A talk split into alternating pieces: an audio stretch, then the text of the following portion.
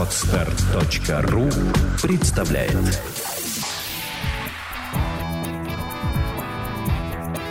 Александра и Андрей Капецки в лучшем психологическом подкасте «Психология, мифы и реальность».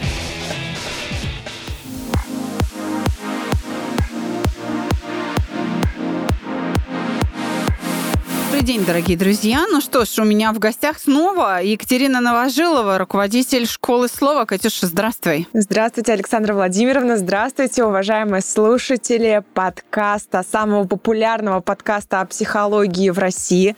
Александра Владимировна, я давно у вас не была в гостях, но я внимательно слежу и за выпусками, и за рейтингом. И я вас поздравляю, что в 2018 году вы не просто не сдали позиции, но и приумножили свои ресурсы и приумножили свои, как это сказать, свое, свое влияние на массы. И спасибо вам большое за это. Очень-очень внимательно за всем наблюдаю, смотрю, и очень приятно присоединиться вновь к вам, к вашей команде спикеров. Да, мы пытаемся влиять на массы, и подкасты — это средство массовой коммуникации. Ну и как ты думаешь, какие идеи сегодня укрепляются в этой самой коммуникации? На самом деле, целый ряд идей, разумеется, как это и обычно бывает.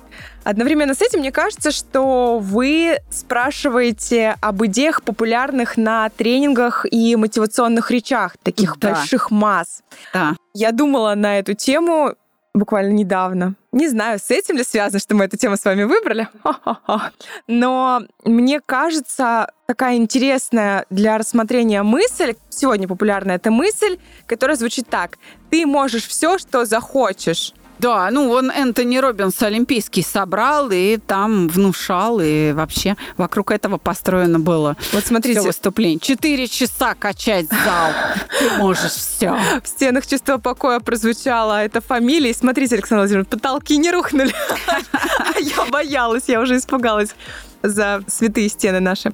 Но на самом деле я думаю, что эта идея, с одной стороны, проста, с другой стороны, в ней э, есть львиная доля правды, э, с третьей стороны, она будет интересна и полезна тем, кто поразмыслит над э, ее происхождением, над тем, что кроется за этой красивой фразой. В обратном случае, я думаю, что эта идея может быть и вредна даже, как вы считаете? Да, она вредна, на мой взгляд, однозначно. Она в одном смысле всегда, и она вредна. Тебя раздувают, как мыльный пузырь, потом ты лопнешь и поймешь другое о себе. Ты не можешь все. Мы действуем а, в условиях ограничений. Я, например, не могу дотянуться там, до верхних э, полок э, не знаю, на кухне, мне нужна табуретка, потому что я коротышка, я не очень высокого роста. И это нормально. А когда тебе внушают, что ты можешь все, то ты себе задаешь такую планку, которая никак не связана с реальностью. Поэтому я считаю, что эта идея крайне вредна. Она причиняет людям боль. Правда, понимают они это не сразу, не на тренинге, а через некоторое время, когда начинают пытаться притворить на практике эту мысль. Да, если она понята буквально, звук в звук, смысл в смысл, то, безусловно, эта идея будет причинять боль, она станет зловредной. Одновременно с этим я бы поразмышляла, а что имеется в виду? Почему эта фраза сегодня популярна на самом-то деле? Как вы думаете? Понятия не имею. Скажи, ты можешь все? Я могу многое. Но далеко не все. И, кстати, мочь все я даже не могу хотеть, потому что мне непонятно, что такое все. Я, если говорить про позицию трезвой оценки сегодняшнего дня, хочу преодолеть предел сегодняшнего дня, точнее, дойти до предела сегодняшнего дня. Сравнить его с пределом вчерашнего дня, мне интересно будет узнать, что со мной станет завтра, что я смогу.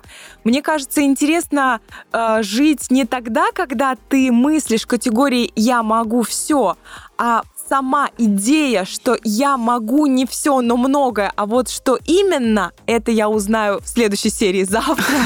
Это помогает мне строить планы на день, мне, как и многим другим людям. Одновременно с этим, посмотрите, я просто недавно, буквально, вот вы сказали, э, что эта идея вредоносная, и я с вами соглашусь. Буквально недавно, чуть ли не на днях, работала с э, молодыми ребятами из акселератора. Они действительно ну, знаете, не, не вот эти, которые смузи подтягивают и там обсуждают 40 часов, как пилить ландос, а в итоге ничего не сделали. Они действительно толковые очень ребята, создают и в первую очередь делают, потом э, иногда очень эм, поздно понимают, что сделали, но эффект на самом деле хороший. То есть они такие дельные ребята. Одновременно с этим они очень э, удивились, когда э, на вопрос, э, Катя, неужели ты не веришь, что мы можем все? Я сказала, слушайте, ребят, никто не может все, ни я, ни ты, э, ни никто. Вон Господь Бог не может нас вразумить уже сколько времени. Я думаю, в этом есть э, и задумка. Я думаю, в этом весь смысл. Но ребята на самом деле очень удивились. То есть те, кто сегодня счастливые обладатели статуса юный молодой человек, ребята, которым 18-19 лет, они же, получается, всю свою жизнь буквально сознательную слышат это из всех утюгов. Ты можешь все или почти все, ты можешь больше, чем ты думаешь, ты не знаешь, что ты можешь, да ты можешь все при все при все. Они в эту штуку верят, не осмысливая, то есть они не придают, не подают никакой критики эту концепцию. Одновременно с этим наше поколение, например, к вопросу, мы возвращаемся, почему такая сегодня идея, привыкли слышать э, фразы «много хочешь, мало получишь», «а мечтать не вредно», «а ты кто вот такой», «а ты вот не из того района, не из того города, ты вообще не той, э, не дай бог, национальности, не дай бог, не того социального статуса, не дай да бог, того даже образования». не так, Катюша, даже так. Я могу все. Докажи. Вот так мы привыкли. Вот так с нами обращались Ну, в наше время. Докажи, это хорошо, когда докажи. Очень часто, ой, да ладно, да что ты можешь. Это уже ваше поколение. Я все-таки постарше тебя. И у нас было Не «А докажи». Мне, мне нравится эта история с «а докажи». Одновременно с этим, если говорить про концепцию саногенного мышления, наверное, она приведет к тому, что у человека будет жесткое чувство стыда и чувство вины. Если я доказываю за себя и не могу доказать, или за- доказываю за команду и не могу доказать, подвожу товарища. Так вот это как раз и есть э, идея саногенного мышления. Посмотри на себя реально. Ну, не, не будь вот этим надутым э, пузырем. Говори, что ты можешь вот это, а вот это не можешь. Умение расписаться в собственных слабостях – это как раз признак саногенного мышления. Умение сказать, могу копать, а вот не копать не могу, ну, потому что я люблю копать. Ну, это здорово, да. Но давайте вернемся к тем ребятам, которые сегодня верят, ну, они почему-то не, не то, что верят, они не поддают никакой критике. Мы сейчас говорим далеко не про всех. Мы говорим про тех людей, у которых вот эта идея «ты можешь все» зашла как бы без... э, про- пройдя мимо всех фильтров. То есть она легла в голову как основа. К чему приводит такая идея? Она зловредна, потому что один будет лежать на диване, ну и думать, ну я же все могу. Ну когда зах... вот Емеля на, на печи, Да, да, да, да, да. ну когда-нибудь придет момент, и придут э, как к Илье Муромцу Да. одни. Старцы скажут, принеси воды попить, я встану и А принесу. пока не время. Но глобально, в целом, вообще в целом, в целом, я могу все. Доказывать не буду, проверять зачем. А зачем? Другая история. Я ничего не делаю, потому что я могу все. Представляете, вот все могу. Я не знаю, за что взяться. Да, не могу выбрать, есть такое. Я еще могу страдать из-за того, что я такой человек, представляете себе, могу все. А на деле выясняется, что на работе неполадки, с товарищами не очень, с родителями не лады, в с любовных отношениях, но не клеится, не самый богатый, не самый умный, не самый-самый, но при этом я могу все, здесь жесткое чувство стыда. Человек пытается с ним бороться очень часто, я такие примеры знаю, и это примеры не из Ты не теории. поверишь, я тоже знаю такие Не смотрите на примеры. меня так, Александра Владимировна. Но на самом деле, э, в действительности, очень страшная идея «я могу все» имеет под собой, наверное, другой смысл. Наверное, люди говорят «я могу все, что я захочу», если я правильно умею хотеть, правильно умею двигаться к этой цели, и если у меня есть физические ресурсы на это. Ну, если я правильно понимаю физиологию поведения, то плюс-минус вот так. Да, надо, прежде чем заявлять, что я могу все, да, все, что я хочу, а, нужно действительно оценить, а того ли я хочу, и действительно, есть ли у меня ресурсы для осуществления своих желаний. С точки зрения физиологии ты, конечно, безусловно, права, это именно так. Но когда мотивирующие тренеры, там, не знаю, коучи раскачивают с помощью этой идеи аудиторию, они преследуют все-таки другие цели это способ манипуляции толпой.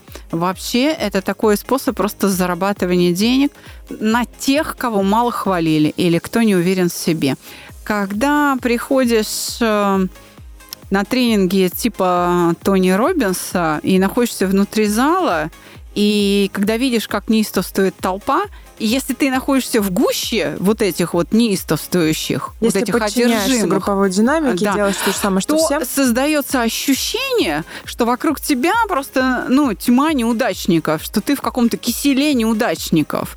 Потому что здравомыслящий человек на тренинг Тони Робинса не пойдет. Потому что он пойдет к тому, кто ему скажет правду что, чувак, ты не можешь поднять штангу 150 килограмм, в тебе самом 42. Ты тащак. Ты не сможешь это сделать. То есть тебя, тебя просто переломит. Ну да, я, я вас поддерживаю в этом смысле полностью. Одновременно с этим, кстати, а, а можно, мы сейчас не будем произносить название, авторство, точнее, людей, на чей тренинг я ходила, на демо-версию тренинга. Вот Оксана Владимировна кивает головой. А, уважаемые слушатели, я уверена, что по описанию вы узнаете о ком идет речь, одновременно с этим называть не будем, потому что у меня нет однозначного ответа с точки зрения отношения. Я разделяю тренеров относительно идеи, относительно спикерства, там, качества выступления на сцене, качество сверхвысокое, невероятное мастерство, потрясающе удивительное. А насчет э, социального эффекта здесь еще надо подумать. У Александра Владимировны однозначный ответ. Резать чертовой матери, гумани застрели, да. не дожидаясь перитонита. Но, тем не менее, эти граждане уже несколько лет, в общем, косят э, кого можно и кого нельзя. Так вот, я хотела рассказать о том, что буквально недавно э, увидела рекламу демо-версия тренинга Александра Владимировна под эгидой «Ты можешь все». В общем, организация, которая торгует успешно этой идеей. Ты можешь все. Я, уважаемые слушатели, пошла смотреть, потому что я искренне хотела увидеть, как эти ребята, и как эти люди, как эти коллеги, как эти уважаемые спикеры будут продавать идею э, я, наверное, вы знаете, наверное, вы помните, если вы узнаете мой голос, то я э, уверена, вы помните, что я не только тренер по риторике в этом подкасте, но и ученица Капецкой. И могу похвастаться, я была на тех курсах, которые для всех закрыты. И можете не уговаривать Капецка, чтобы она вам это преподавала, потому что вряд ли она станет. Но могу сказать, что теперь я разбираюсь в тренингах чуточку больше и лучше, потому что э, могу понимать э, несколько больше про тонкие материи поведения, которые в действительности на самом деле подчиняются очень простым-простым законам. Так вот, сегодня я хочу обратить внимание, очень многие люди хотят, понимая, что на эмоциях строится вся картина нашей жизни, это холст наш, эти люди хотят научить управлять эмоциями или показать, что учат. Однако мы видим, что идея «да, окей, ты можешь все» трансформируется в идею «а давай декомпозируем с тобой, что ты хочешь» на некоторые сферы жизни. Ну, то есть ты можешь все относительно своего физического состояния, как выглядит и чувствует себя твое тело, относительно социальных связей, относительно денег и так далее, и так далее. А, хочу поддержать слова Александры Владимировны, что когда ты находишься среди людей, которые топают, хлопают, прыгают, э, беснуются, а ты понимаешь, что тебе с ними не по пути, ты реально понимаешь, что их сейчас вводят в, банально в транс, ты видишь, как все сделано, как э, людей вот маятником раскачивают их эмоции, как их выводят из равновесия, как спикер ловко работая с эмоциями человека, который испытывает жесточайший стресс. Если ты выйдешь на сцену перед тысячей людей, ты, уважаемый слушатель, будешь ли ты себя так же комфортно и спокойно чувствовать, как у себя дома в тапочках домашних? Ну нет, конечно, да, это уже стресс какой-то для большинства людей серьезный а на тренингах перед тем, как ты встал на сцену и начал рассказывать о том, что ты можешь не все, тебе говорят, да все ты можешь, что ты не можешь. ты еще и потопал, похлопал а, соседа по плечу, со всеми перезнакомился, ты а, послушал такую движовую музыку, ты в неадекватном состоянии находишься. Это называется эйфория. Эйф- Да, это называется... Вот в состоянии эйфории тебе внушают мысль, укореняют в тебя мысль про твое всемогущество. А если ты понимаешь, что можешь не все, мне интересно знать, что будет после такого тренинга с тобой, Александр Владимирович. Ну, ничего хорошего, да. Или будет тяжелое состояние стыда, или тяжелое состояние вины. И что ты сделаешь? А вот э, это самый сложный вопрос, потому что к нам попадали люди с попыткой суицида, например, после того, как они понимали, что они не все могут. Или все, что они предполагали себе, они не могут, могут что-то другое, что им совершенно неинтересно, потому что им после тренинга стало интересно что-то другое. А это вот сто процентов того, что они хотят, они не могут. И да, с попытками суицида в тяжелом состоянии депрессии э, на препаратах люди попадали к нам.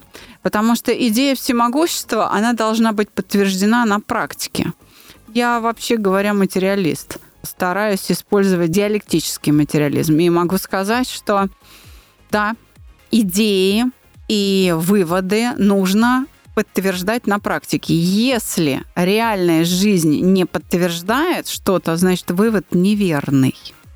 Значит, это какой-то изъян в идее. И мне очень больно наблюдать за тем, как в массовом порядке людей вводят в состояние эйфория раскачивает, внушает идею всемогущества, а им это не нужно, им это вредит. Сейчас люди, молодежь особенно, привыкла потреблять только похвалу.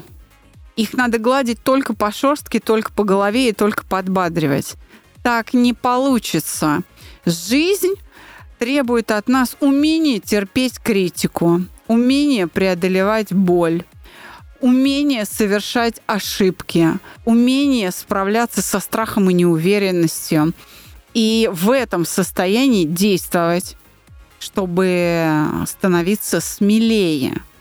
Мы развиваемся в очень сложных условиях, когда нам плохо. Вот в этот момент мы начинаем развиваться, пытаясь преодолеть те ограничения, которые наложила жизнь, ситуация жизненная, мы делаем рывок. А это всегда исправляя ошибки, которые мы наворотили раньше.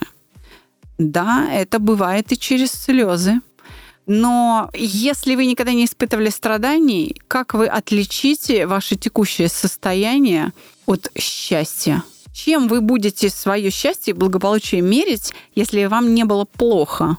А я вот здесь еще хочу дополнить, Александра Владимировна. Это мы говорим о массовых тренингах, когда хоп, хей, лалалы, повтори за мной, я могу все. Ты можешь все, я могу все. Скажи громче, я тебя не слышу. Ну это ладно, классно, забыли.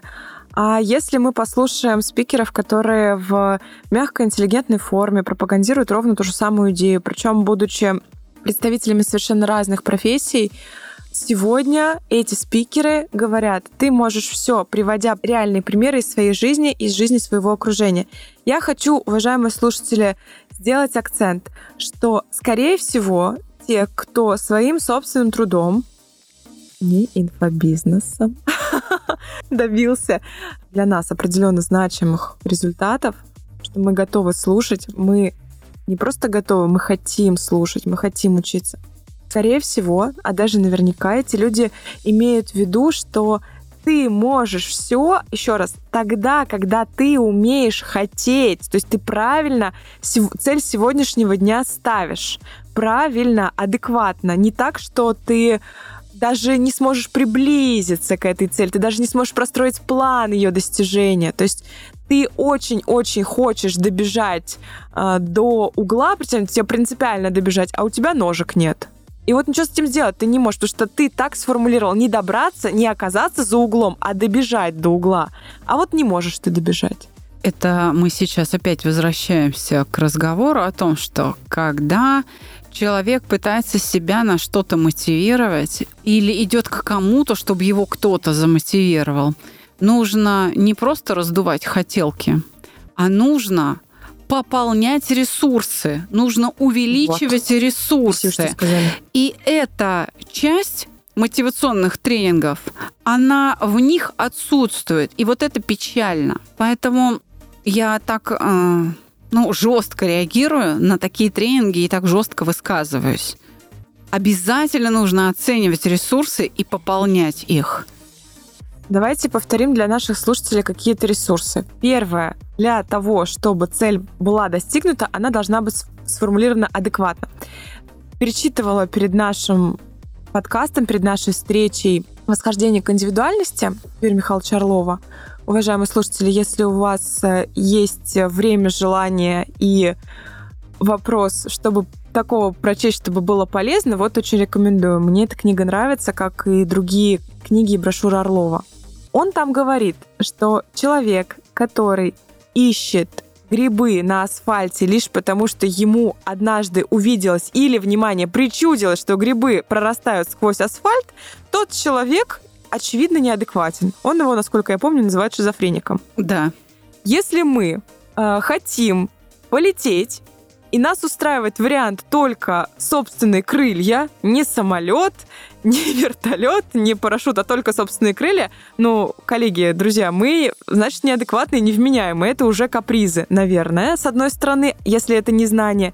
И с другой стороны, не приспособленность к жизни. Александра Владимировна говорила, что по ее наблюдениям сегодняшняя молодежь кстати, я не готова разделить ваши наблюдение в полной мере, потому что я вижу другую картину. Одновременно с этим я понимаю, что моя аудитория и ваша аудитория — это принципиально разные люди в большинстве случаев. Однако же я готова согласиться, что нам всем стоит учиться ставить цели, это признак нашей вменяемости. Цель должна быть реалистичной. Это мы знаем из курса SMART, которым вряд ли кто пользоваться умеет в достаточной степени. Но если мы не научимся это делать, нам все время будет больно. А, вторая история. После того, как мы научились адекватно формулировать цель, мы формулируем ее относительно своих ресурсов, кстати. Относительно моих возможностей. Если я вешу 42, то 150 я не подниму. Ну, никак. Только если я не обладаю какой-то сверхтехникой или я не сверхчеловек, ну, по каким-то, по неким параметрам не сверхчеловек сам по себе. Но если так, то, пожалуйста, почему мы этим вопросом должны тогда заниматься, если я это могу? Тогда это не будет моей целью, возможно, скорее всего, даже, да с точки зрения преодоления себя. Это не будет мой новый рубеж.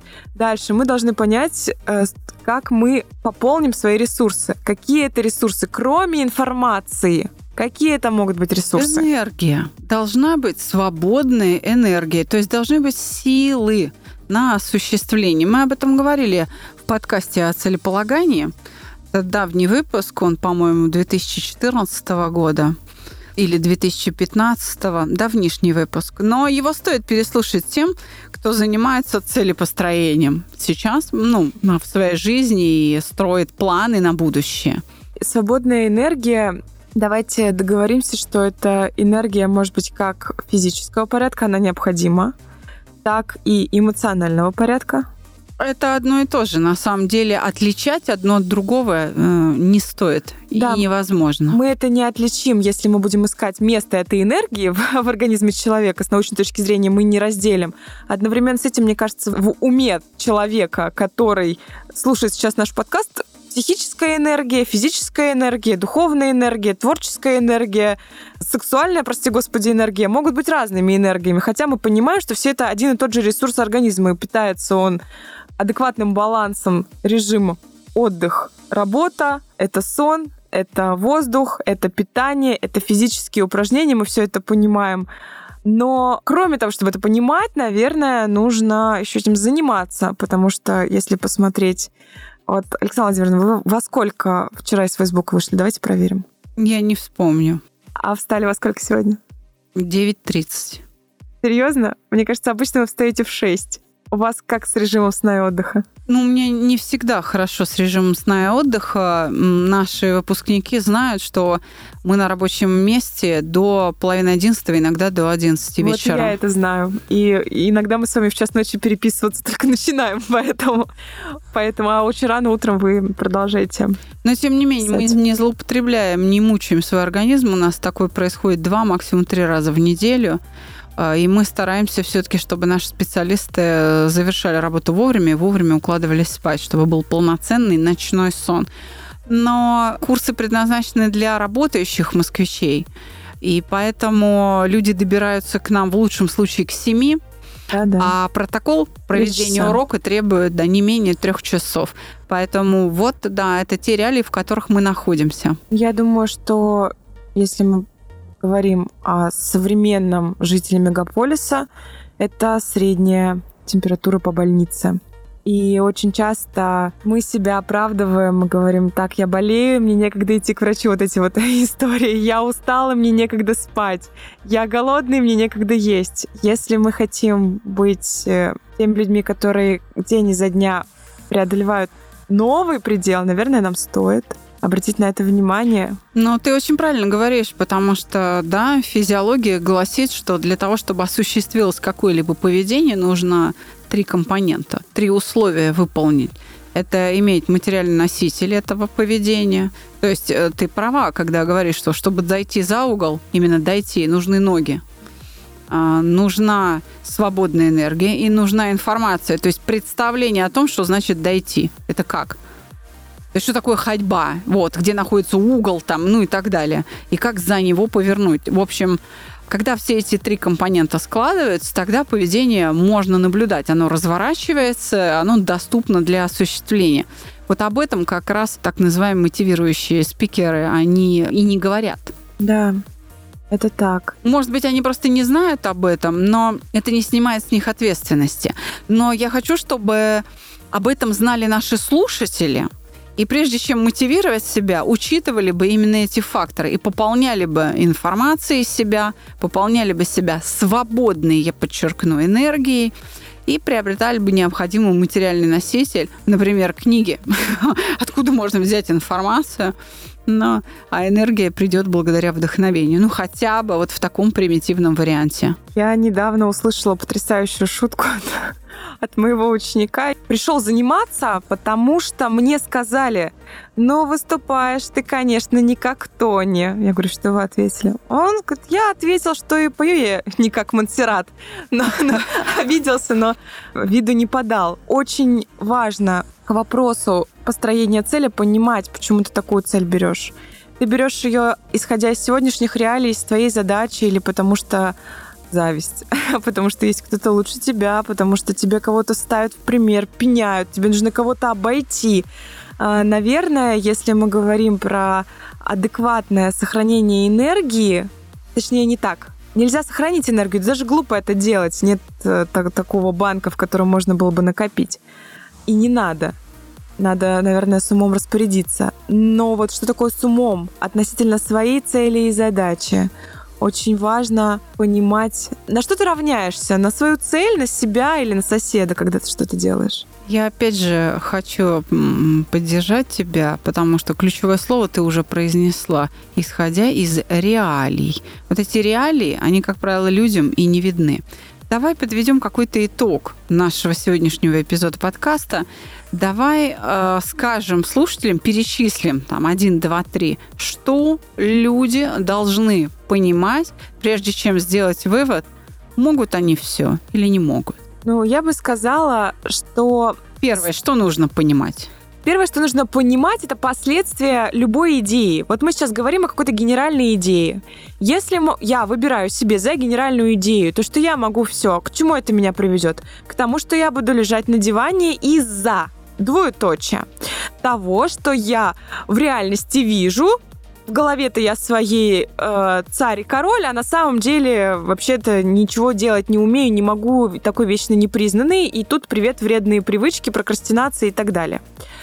Второй вариант. Я лежу на диване, потому что я не могу выбрать, потому что я такой весь со всех сторон талантливый, и я везде одинаково хорош.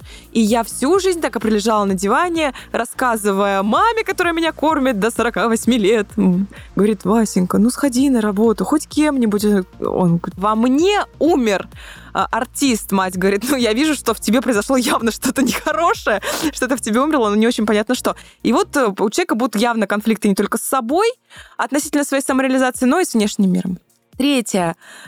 Ты можешь лежать на диване, потому что ты все подряд пробуешь и все подряд бросаешь. Ты начал пробовать, но вот, в общем, у тебя получается а, везде не очень так уж, чтобы уж вот, и ты бросаешь.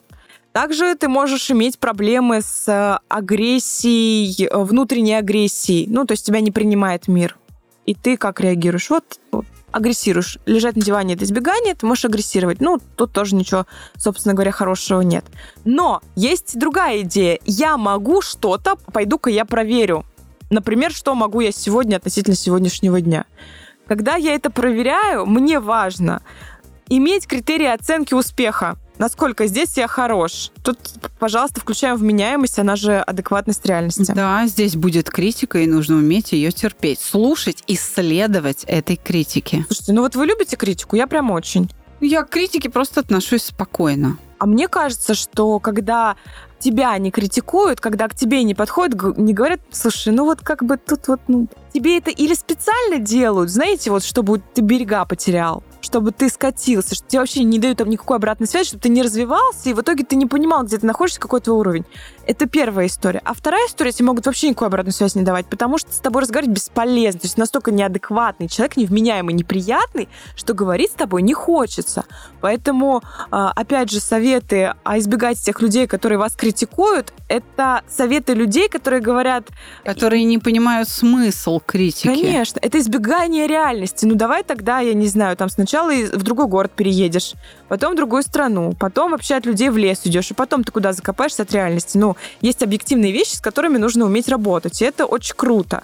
И мне кажется, что вот идея, когда я себе, по крайней мере, такую выбираю, мне интересно, что я могу сегодня, и это реально заряжает силами, это рождает какой-то азарт, знаете, каждый день новый, а могу ли, не в смысле могу, не могу, а смотри на слабо, а в смысле я сама с собой играюсь в эту профессию, в этот спорт, в это творчество. Я сама в этом живу. И при этом я понимаю, что есть еще какой-то определенный эффект влияния на внешний мир. И за это тоже я несу ответственность. Потому что я могу не все, но очень хочу мочь много. Так вот, дорогие друзья, выводы, которые нам предлагает сделать Екатерина, звучат так. Есть предел моих возможностей. Он подвижный. Безусловно. Он все время сдвигается. Я могу э, все время увеличивать этот предел. Второе. Нужно уметь хотеть, сказала нам сегодня Катя. То есть нужно правильно понимать, э, что надо хотеть, чтобы потом сказать, а я могу это и не ошибиться в этом.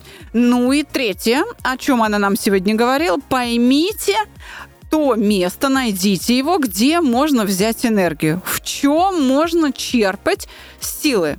И тогда вы честно сможете сказать, я могу все, и под этим словом все вы будете подразумевать что-то вполне себе ограниченное. И я могу все, что связано с фотографией. Или я могу все, что нужно, чтобы научить детей математике тогда вы не обманете ни себя, ни окружающих. А у меня в гостях была руководитель школы слова, бизнес-тренер Екатерина Новожилова. До свидания, уважаемые слушатели. Гибких вам пределов, сил и четкого понимания, что такое для вас сегодня все, и чтобы это все завтра поменялось. Успехов! До свидания.